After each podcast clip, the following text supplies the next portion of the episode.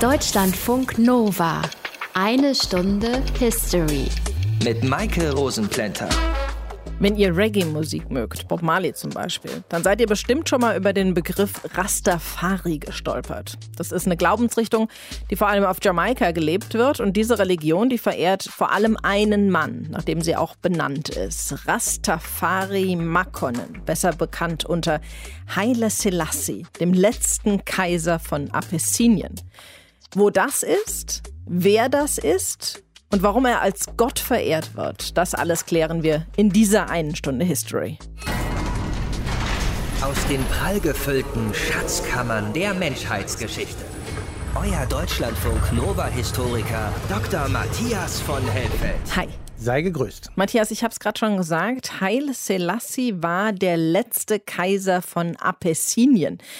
Wann hat denn seine Ahnenreihe angefangen? Also das Kaiserreich Abessinien gab es vom 12. Jahrhundert an eben bis zu seinem Sturz. Aber auch vorher war Abessinien, das was wir heute als Äthiopien und Eritrea kennen, also im Nordosten Afrikas, ein bedeutender afrikanischer Staat.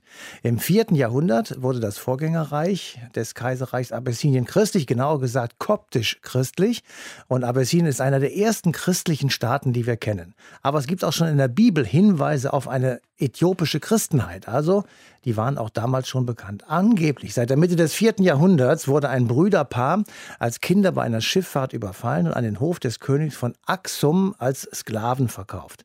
Jenes axumitische Reich umfasste Eritrea, Teile Äthiopiens, des Sudans und des Jemen.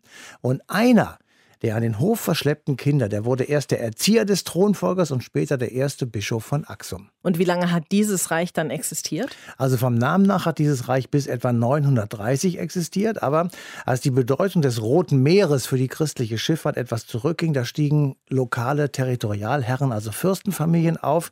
Sie gründeten neue Dynastien und übernahmen die Macht und diese Dynastie herrschte dann bis 1270. Und dann war sie zu Ende. Ja, und zwar aus einem Grund, den wir heute nicht mehr so richtig nachvollziehen können, möglicherweise, aber die Herrschaft wurde angezweifelt, weil sie sich nicht als Nachfahren König Salomons und Königin Saba ausweisen konnten. Ob diese beiden wirklich gelebt haben, also Salomon und Saba, ist umstritten, aber Sabas Reich war in der Gegend um Axum in Äthiopien gelegen und die biblische Geschichte besagt, Saba soll Salomon in Jerusalem besucht und mit ihm einen Sohn, den Stammvater äthiopischer Könige, gezeugt haben. Also, wenn die Herrschaft legitimiert sein wollte, dann musste jemand auf den Thron, der sich auf diese beiden Vorfahren beziehen konnte. Und wer war das dann in dieser Situation? Also, der Mann heißt Jekono Amlak und er tötete den letzten Kaiser der Vorgängerdynastie. Kirchenvertreter bestätigten dann seine salomonische Herkunft und somit war alles Paletti. Und das war dann die Dynastie, die bis zum Sturz von Haile Selassie an der Macht war. Ganz genau. Und damit wird eben auch die Bedeutung dieses Kaisertums sehr deutlich. Die Dynastie hat die Geschicke des Landes mehr als 700 Jahre bestimmt. Wow. Da war natürlich jede Menge los. Glaubenskriege mit dem Islam in den benachbarten Ländern, kulturelle Blüte während des 17. und 18. Jahrhunderts. Dann natürlich auch anhaltender Streit zwischen der kaiserlichen Zentralmacht und regionalen Fürstentümern. Das kennen wir hier aus der deutschen Geschichte im Übrigen auch.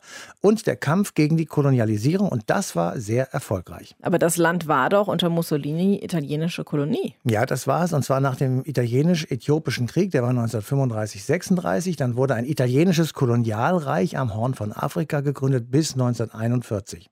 Und zwei Daten will ich noch sagen, die auch etwas mit Haile Selassie zu tun haben, denn von 1930 bis 1936, also dem Beginn der italienischen Kolonialzeit und ab dem Ende dieser Zeit, also nach 1941, war er Kaiser von Abessinien und er nannte sich König der Könige und er war der 229. Nachfolger von König Salomon. Eine lange Ahnenreihe, auf die er da zurückblicken konnte.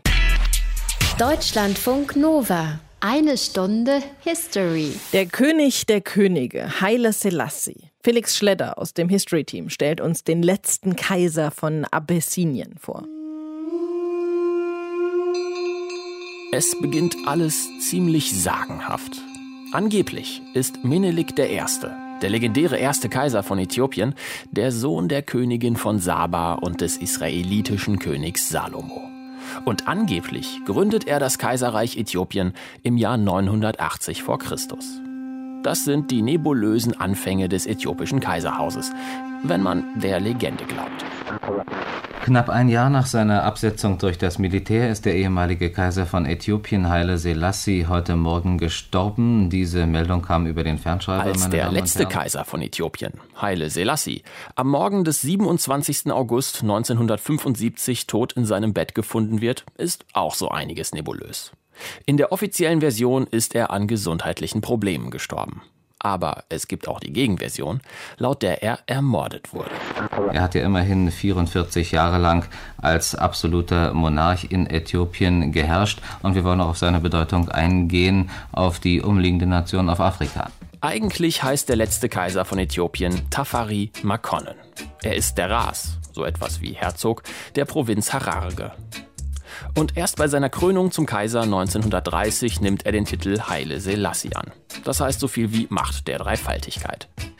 Für Freiheitskämpfer wie Nelson Mandela ist der Kaiser das Oberhaupt des einzigen afrikanischen Staates, der nie kolonialisiert wurde. Und für viele Menschen auf Jamaika ist der Kaiser sogar der prophezeite schwarze König und zurückgekehrte Messias. Seine Anhänger dort nennen sich Rastafari. Nach seinem Geburtsnamen Ras Tafari Makonnen. Aber das eigentlich Spannende ist, dass sich der Westen und seine ehemaligen Kolonien einig sind im Respekt, den sie dem äthiopischen Kaiser entgegenbringen. Und das macht ihn zu einem Staatsmann zwischen beiden Welten. 10. November 1954, 10 Uhr. Seine Majestät der Kaiser von Äthiopien empfängt die Presse im Hotel Petersberg.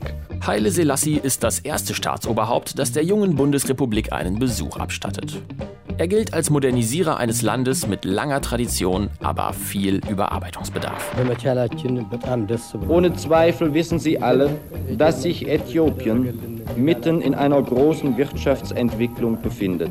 Aber zwischen dem, was der Kaiser im Ausland an Modernisierungen präsentiert und dem, was tatsächlich in Äthiopien passiert, klafft eine große Lücke.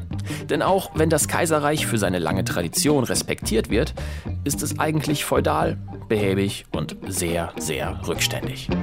Hier in einer äh, Agenturmeldung steht der Satz, sein Hauptanliegen war es, das Kaiserreich aus mittelalterlichen Verhältnissen in das 20. Jahrhundert zu führen. Ich glaube, das müssen wir echt was ins rechte Licht drücken. 1973 gehört Äthiopien zu den ökonomisch rückständigsten Ländern der Welt.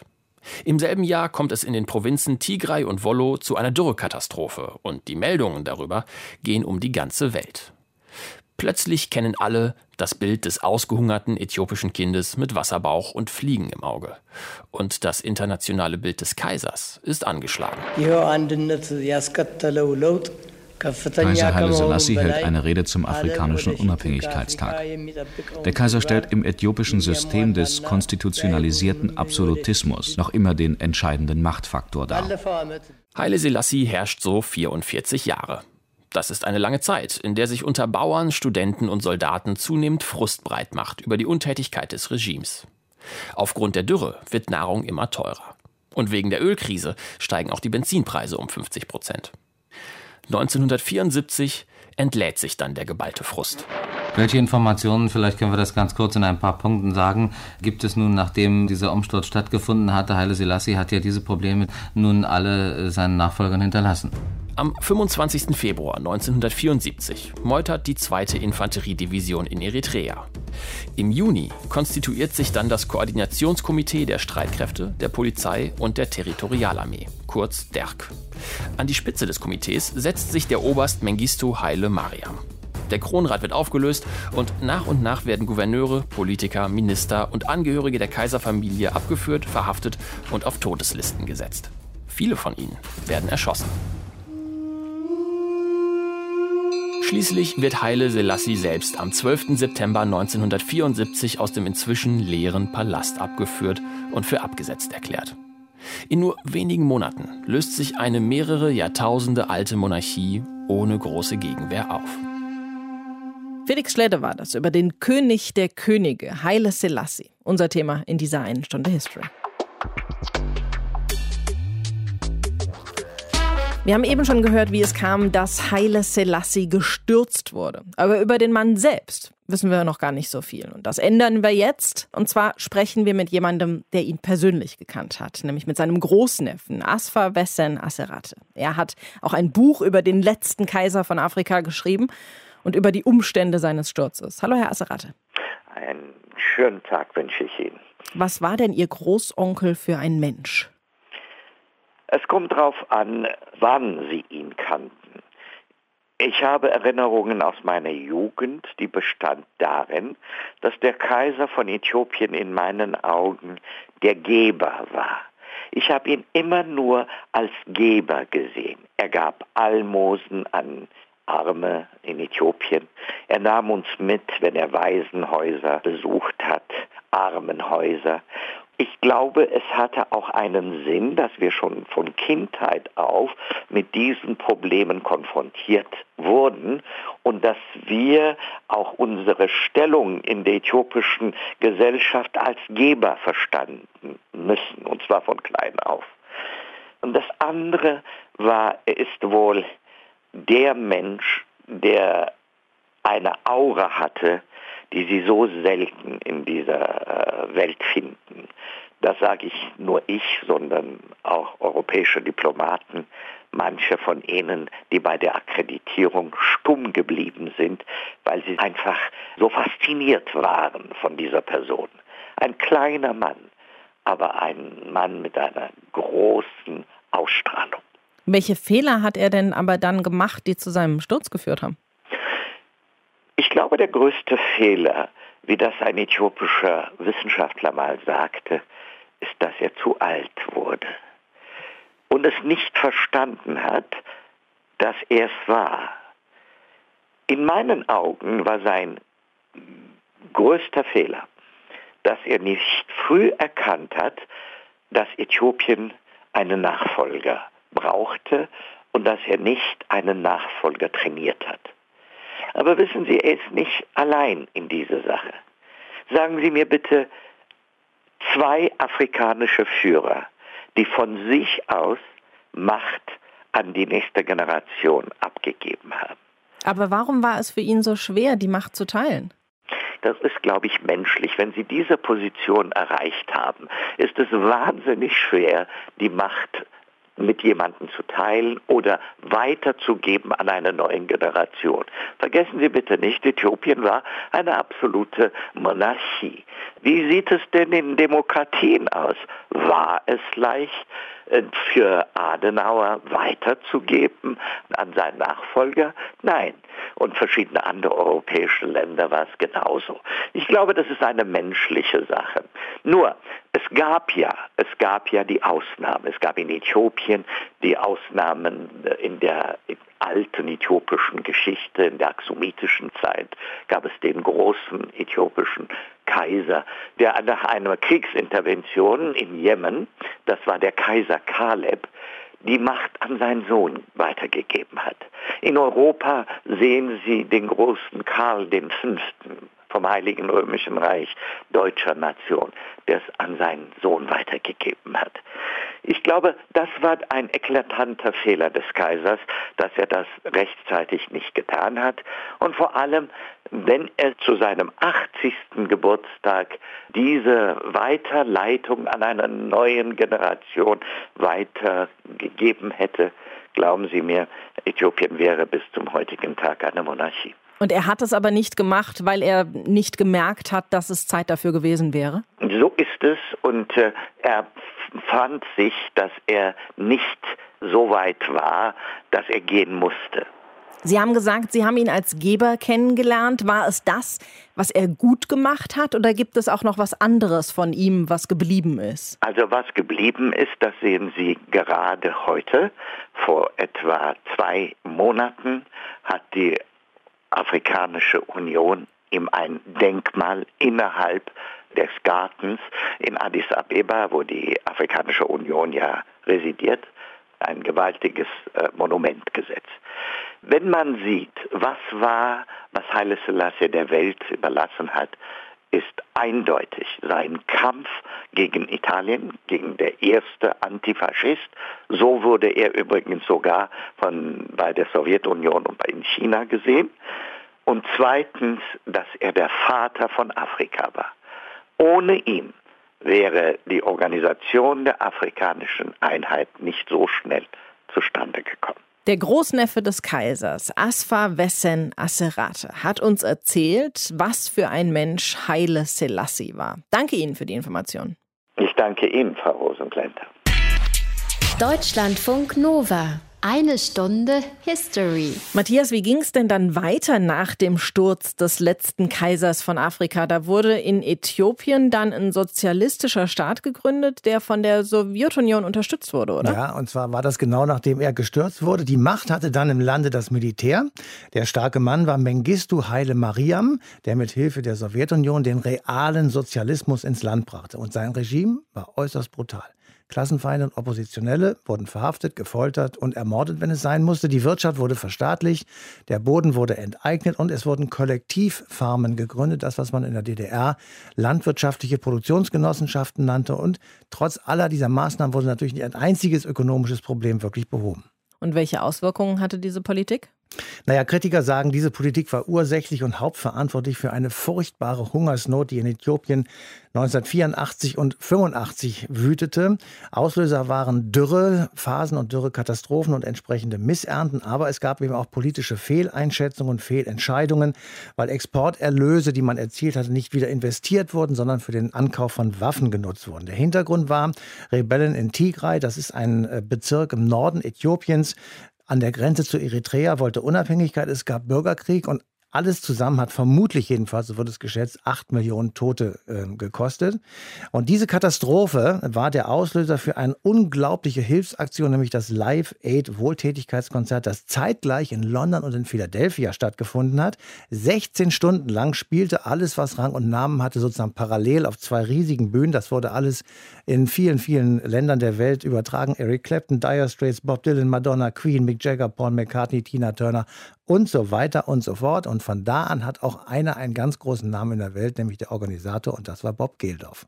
Aber wenn es ein sozialistisches Land in den 1980er Jahren war, dann war es doch sicher nicht so einfach, da Hilfe aus dem Westen hinzubekommen. Wie ist denn die Hilfe von diesem Konzert dann in das Land reingekommen? Ja, das war wirklich tatsächlich eine ziemliche Aktion. Es hat zum ersten Mal ähm, sozusagen eine internationale Kooperation gegeben, beispielsweise zwischen der Interflug, das war die DDR-Luftlinie, und der Lufthansa und der Nationalen Volksarmee, also der, der Armee der damaligen DDR. Und die haben also zusammengearbeitet, um diese Grenzen des Kalten Krieges zu überwinden und die Hilfe dorthin zu kommen. Trotzdem, einige tausend äthiopische Juden gingen in ein Flüchtlingslager im benachbarten Sudan und manche von ihnen sind dann später nach Israel gegangen. Also es war eine unglaubliche Katastrophe. Wobei diese äthiopischen Juden, die damals nach Israel gegangen sind, da ja auch bis heute nicht so richtig angekommen sind und oft in Armut leben. Danke dir, Matthias.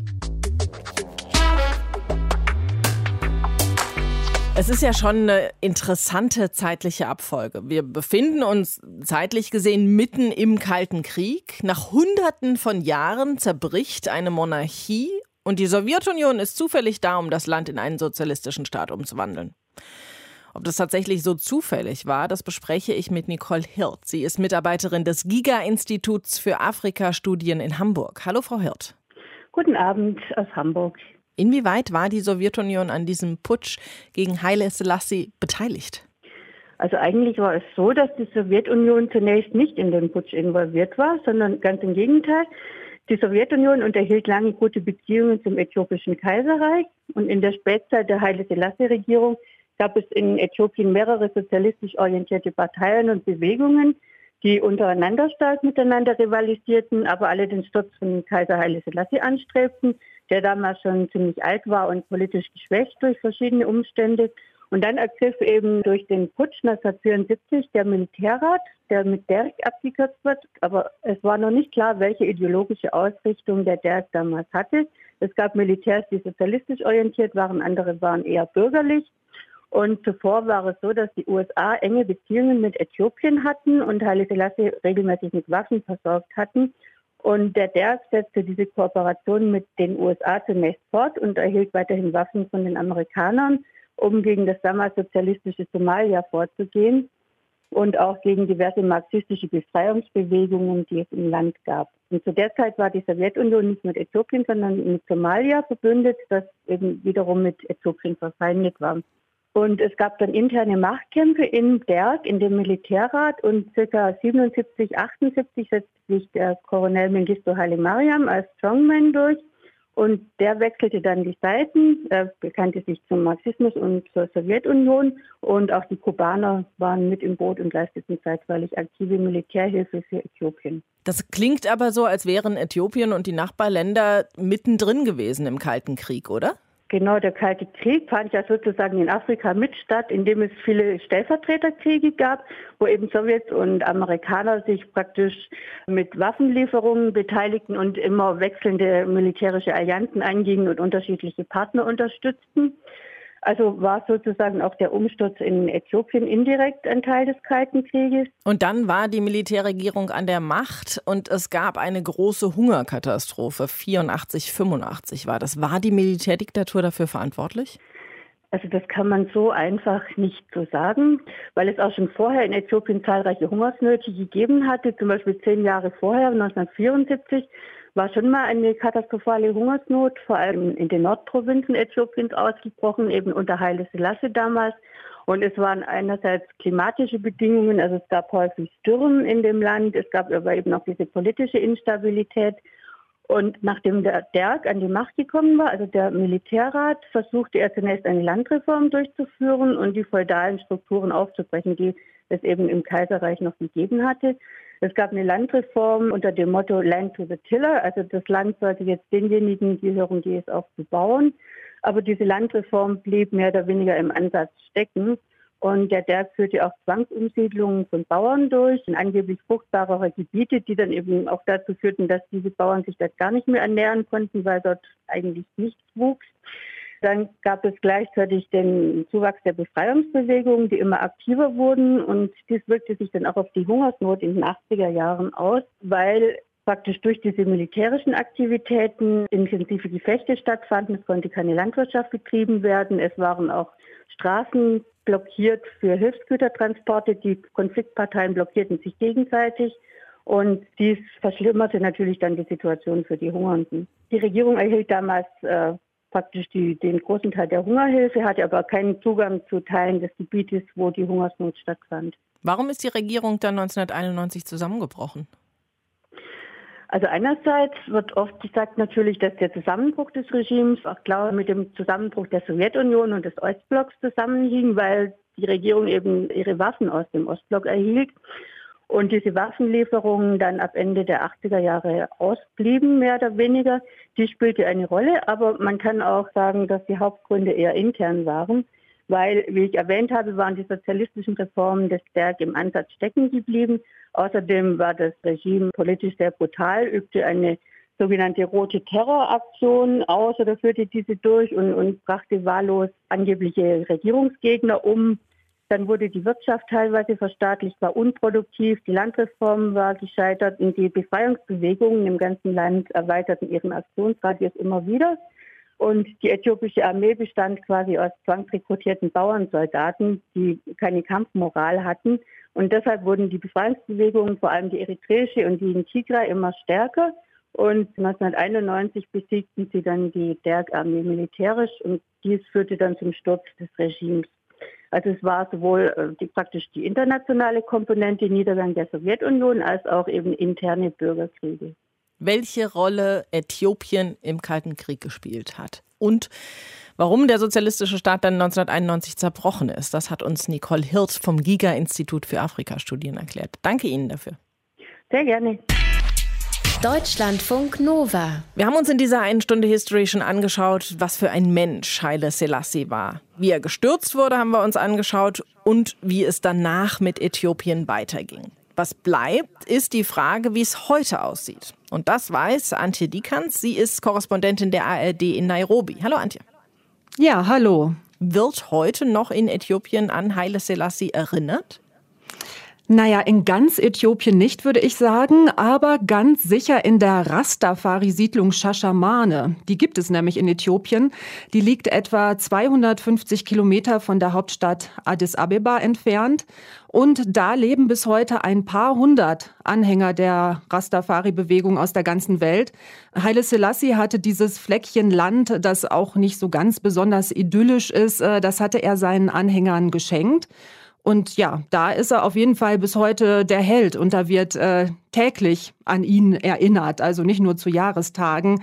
Da gibt es große Lautsprecher, aus denen ständig ähm, Bob Marley-Songs dröhnen und ja, da hört man ja dann ständig den Namen Haile Selassie. Und es gibt noch einen anderen Ort in der Hauptstadt Addis Abeba, an dem auch an Haile Selassie erinnert wird. Die Afrikanische Union, die hat ja auch ihren Sitz in Addis Abeba und die hat dort Anfang des Jahres eine Statue des früheren Kaisers enthüllt, denn Haile Selassie hatte quasi den Anstoß zur Gründung der Afrikanischen Union gegeben. Insgesamt, Haile Selassie ist nicht vergessen, aber es ist jetzt nicht so, dass er der Held für die Äthiopier ist. Ähm, dazu hatte seine Herrschaft ja auch eben viel zu viele Schattenseiten, zum Beispiel wenn er in Saus und Braus lebte, während die Bevölkerung hungerte. Wie hat sich das Land denn nach seiner Herrschaft entwickelt? Naja, viele denken ja, wenn sie an Äthiopien denken, vor allem an die große Hungersnot von 1984. Es gab das Live-Aid-Konzert damals und ähm, alle möglichen anderen mehr oder minder sinnvollen Aktionen. Und jetzt ist es schon immer noch so, dass es äh, Regionen in Äthiopien gibt, wo die Bevölkerung auf Nahrungsmittelhilfe angewiesen ist. Immer wieder, äh, wenn die Regenzeiten ausgeblieben sind und nichts auf den Feldern wächst. Aber gerade auch in den Regionen, die damals besonders betroffen waren von dieser Hungersnot, äh, da ist viel investiert worden, weil die internationale Gemeinschaft dann noch einfach ein furchtbar schlechtes Gewissen hatte. Und da sind beispielsweise Bewässerungssysteme aufgebaut worden. Und ähm, ja, auch während Dürrezeiten ist es dann in Teilen zumindest möglich, weiterhin was anzubauen. Vor vier Jahren konnte das Land sogar mit 10 Prozent Wirtschaftswachstum die höchsten Quoten weltweit verbuchen. Und es wird, äh, wie auch in anderen Ländern hier in Ostafrika, unheimlich viel gebaut, vor allem eben in der Hauptstadt Addis Abeba. Da schießen die Wolkenkratzer nur so aus dem Boden. Haile Selassie war ja Kaiser von Abessinien und das setzte sich damals aus Äthiopien und Eritrea zusammen. Aber nach dem Ende Abessiniens waren diese beiden Länder nicht mehr gut aufeinander zu sprechen. Sind diese Streitigkeiten heute beendet? Also es gab im vergangenen Jahr tatsächlich einen Friedensvertrag zwischen den beiden Ländern, den sie unterzeichnet haben. Also ein absoluter Meilenstein. Äh, das hat dann auch wirklich Aufmerksamkeit in der ganzen Welt gefunden. Und die Grenzen wurden wieder geöffnet. Die Präsidenten schüttelten sich die Hände. Ja, und dann waren die Hoffnungen groß, dass jetzt eben diese lange Feindschaft zwischen den beiden Nachbarländern beendet würde und dass sich damit auch gerade für das kleinere Eritrea, das ist ja wirklich nur so ein kleines Fleckchen eigentlich auf der Landkarte, dass sich für dieses kleine Land viel verändern würde. Denn da gibt es so einen strikten Militärdienst. Da müssen alle jungen Männer und Frauen zum Militär und die wissen gar nicht, wie lange sie da dann tatsächlich sind. Also das kann auch Jahre dauern. Und deswegen ist dieser Militärdienst ein Grund dafür, dass viele aus Eritrea fliehen, dann unter anderem eben auch in Europa ankommen. Und Eritrea sagte aber immer, es geht nicht ohne diesen Militärdienst, denn neben uns ist eben dieses sehr viel größere und besser gerüstete Äthiopien und die können uns jederzeit wieder angreifen. Und jetzt mit dem Friedensvertrag im vergangenen Jahr, da war dieses Argument ja eigentlich hinfällig, aber der Militärdienst in Eritrea wurde trotzdem nicht abgeschafft und das führte dann dazu, dass die jungen Eritreer äh, über die Grenze nach Äthiopien gegangen sind. Du hast eben schon gesagt, in Äthiopien gibt es jetzt ein großes Wirtschaftswachstum, es gibt keine Hungersnöte mehr. Heißt das, es geht dem Land gut? Naja, gut ist immer so relativ, aber es gibt gerade richtig viel frischen Wind in Äthiopien und das kommt durch den noch relativ neuen Ministerpräsidenten, Abiy Ahmed heißt er. Der hat im April vergangenen Jahres sein Amt angetreten und äh, seitdem ein unglaubliches Reformtempo vorgelegt. Also er hat erstmal das Kabinett verkleinert, dann hat er ganz viele Posten an Frauen vergeben. Auch das Präsidentenamt des Landes ist jetzt in der Hand einer Frau und Abiy Ahmed will auch Staatsbetriebe privatisieren, um mehr Arbeitsplätze zu schaffen. Also sein Ziel ist es halt, das Wirtschaftswachstum weiter anzukurbeln und er hat da unheimlich unheimlichen Schwung reingebracht und dann auch viel Hoffnung in der Bevölkerung damit ausgelöst. Und auch international hat dieser Reformkurs Abiy Ahmed viel Anerkennung eingebracht. Er wurde sogar schon auch als Anwärter für den Friedensnobelpreis gehandelt. Andere sagen, er ist wie Obama, also so eine Hoffnungsfigur hier für Ostafrika. Und gerade zum Beginn seiner Amtszeit war es so eine Art Abimania auch richtig in Äthiopien. Da haben die Menschen dann T-Shirts mit seinem Bild getragen und es ist ein Buch erschienen mit dem Titel Moses, wo dann Abiy Ahmed mit dem Propheten verglichen wurde. Abiy Ahmed bekommt jetzt aber auch immer mehr Gegenwind und das liegt auch daran, dass er zu den Oromo gehört. Die sind in Äthiopien Bevölkerungsmehrheit, aber sie haben noch nie die Staatsspitze gestellt. Das haben bisher immer die Tigray gemacht, die eigentlich eine Minderheit sind, aber das war so halt die kleine Herrscherklicke, die sich immer die Pöstchen aufgeteilt haben und dann natürlich auch sehr viel von diesem politischen System profitiert haben und die geraten jetzt immer mehr ins Abseits und ähm, ja, das gefällt vielen dann natürlich nicht. Es gab schon einen Anschlagsversuch auf Abiy Ahmed und dann auch mehrere, ja so kleinere Umsturzversuche, kann man schon sagen. Also es hängt jetzt sehr viel davon ab, wie er die Lage in den Griff bekommt und wie er es auch in den Griff bekommt, dass es Auseinandersetzungen, Spannungen zwischen den Volksgruppen in Äthiopien gibt. Auch da brechen nämlich zuletzt immer mehr Kämpfe auf, äh, gerade im Süden des Landes. Da sind Hunderttausende Menschen auf der Flucht tatsächlich im Moment. Und die Regierung bekommt das nicht richtig in den Griff, weil zu der Strategie von Abiy Ahmed eigentlich auch gehört, nicht mehr so viel auf Militär und Polizei zu setzen. Aber so ist es jetzt im Moment eben schwierig und es ist jetzt wirklich die große Frage, schafft er das, diese Situation in den Griff zu bekommen? Sonst ist er vielleicht nicht mehr lange so der neue politische Superstar hier in Ostafrika sagt Antje Dikans. Sie ist ARD-Korrespondentin in Nairobi und hat uns erzählt, wie es heute um Äthiopien steht. Danke dir dafür. Ja, sehr gerne. Wir sind am Ende dieser einen Stunde History angekommen und jetzt ist Zeit für eine Zusammenfassung. Matthias, Äthiopien gilt als eines der Länder, aus denen der moderne Mensch ursprünglich stammt. Das geht ziemlich lang zurück und zeigt, wie viel Tradition in diesem Land drin steckt. Aber es gibt halt auch echt viele Probleme. Ja, das kann man wirklich sagen. Also in Äthiopien selber gibt es ethnische und regionale Konflikte, die ähm, sehr scharf sind und sehr brutal ausgetragen werden. Es gibt gleichzeitig Armut und es gibt immer wieder Phasen von großer Trockenheit, die eben beide zusammen die, ähm, ich sag mal, die Entwicklung des Staates beeinträchtigen. Aber auf der anderen Seite, Äthiopien war niemals Kolonialland, einer der ganz wenigen Flecken des afrikanischen Kontinents und es war nur während des Faschismus in Italien kurzzeitig besetzt. Ansonsten war es immer unabhängig. Und dann hat uns Antje Dikans ja eben schon erzählt, dass es immer wieder mal zu Konflikten mit dem Nachbarland Eritrea kommt. 1998 hat es da ja auch einen Krieg gegeben. Erklär bitte nochmal, Worum geht es dabei? Naja, also Eritrea ist erst seit 1991 unabhängig. Bis dahin waren die Völker, die dort lebten, wo heute Eritrea ist, in andere Reiche sozusagen eingegliedert. Das Aksumitische Reich, das Osmanische Reich oder eben später Ägypten. 1947 kam es dann in die Obhut der Vereinten Nationen und wurde ausgestattet mit einem britischen Mandat.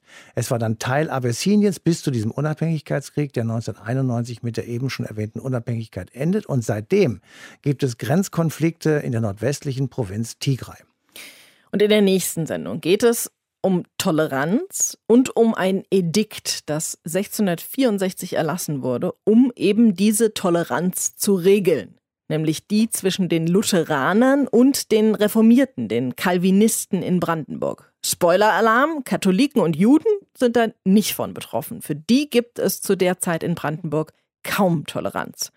Mehr dazu in der nächsten Sendung. Bis dahin euch eine schöne Zeit. Macht's gut. Bye bye. Deutschlandfunk Nova. Eine Stunde History. Jeden Montag um 20 Uhr. Mehr auf deutschlandfunknova.de.